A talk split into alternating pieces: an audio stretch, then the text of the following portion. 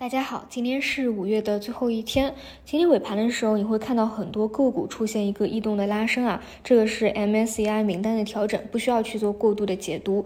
整体市场呢还在一个回调的过程当中。今天各大指数也是有一个新低的，尤其是恒生指数、恒生科技指数啊，都是刷新了去年十一月以来的低点。所以给大家讲过啊，我六月份中上旬主要去观察和把握的，更多还是市场第二。只腿探底真正企稳的一个时机，到时候呢，在节目里面啊，我们也会进行分享和跟踪。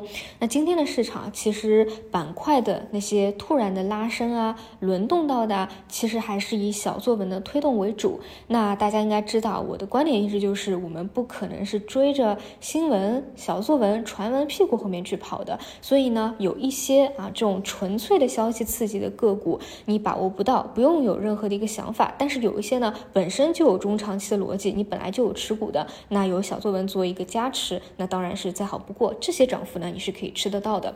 比如说今天像某一个 CPU 的个股啊，突然出现一个异动拉升，就是传闻有 Meta 给它加单，这些呢，你肯定不能提前有所预测，对吧？但是像存储芯片、机器人的小作文，我觉得是可以吃得到的。存储芯片一直就是我们说芯片半导体板块里面相对看得最清的，就是比较确定。一个反转的信号的，还有呢，就是像封测 Triplet 啊，这些是不用担心受到美国的制裁的，所以这两者呢，一直是细分里面表现的特别好的。其实最近啊，你看半导体很多设备啊，或者大权重大票，它是没有什么表现的。前期呢，在存储和 Triplet 已经起来的时候，甚至呢还会阴跌创出一个新低来。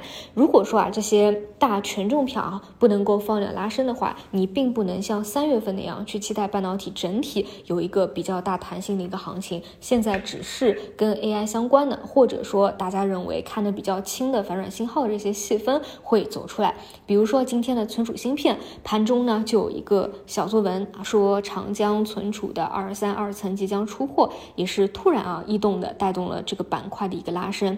但因为你本来就看好这个方向的逻辑，你就有相关的持仓，那有没有小作文其实没有什么关联。它没有小作文，它未来也会有一个自然内生的上。有小作文啊，OK，那你今天是赚钱的。这种呢，你就不用追着新闻去跑啊，这不然实在是太累了，肯定是把握不住的。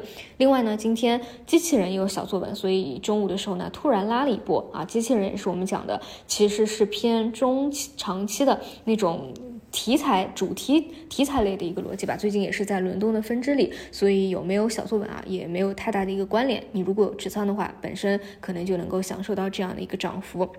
其他的还有特别多啊，无论是宏观的还是板块的，最近其实也都有点小作文盛行的那种感觉。所以你看 AI 这一块儿，有时候你觉得，哎，每天总有那么几个细分和分支有比较好的一个赚钱效应，但是真正去参与起来呢，我个人认为肯定没有两月份、三月份。嗯，这样子的有一个赚钱效应的，因为你认真看，它就是一个内部的轮动，并不是板块的行情，所以还是做自己看得懂、能够把握得住的一个方向吧。啊，那整体的话，呃，五月份是收官了。也是自两月份以来啊，调整幅度最大的一个月。那到了六月份呢，我随便算个命啊，具体还是得看每天的行情走一步看一步的。因为现在还是在一个调整区间嘛，估计六月份的上半段还是有一个顺势回调的过程。但是呢，到了某一个点位见底以后，会出现这样一个探底回升的。那这也是我在等待的一个时候啊，就是第二条腿的站稳。那具体的话，就到每日的盘中再去观察了。好的，以上就是今天内容，那我们就明天再。再见。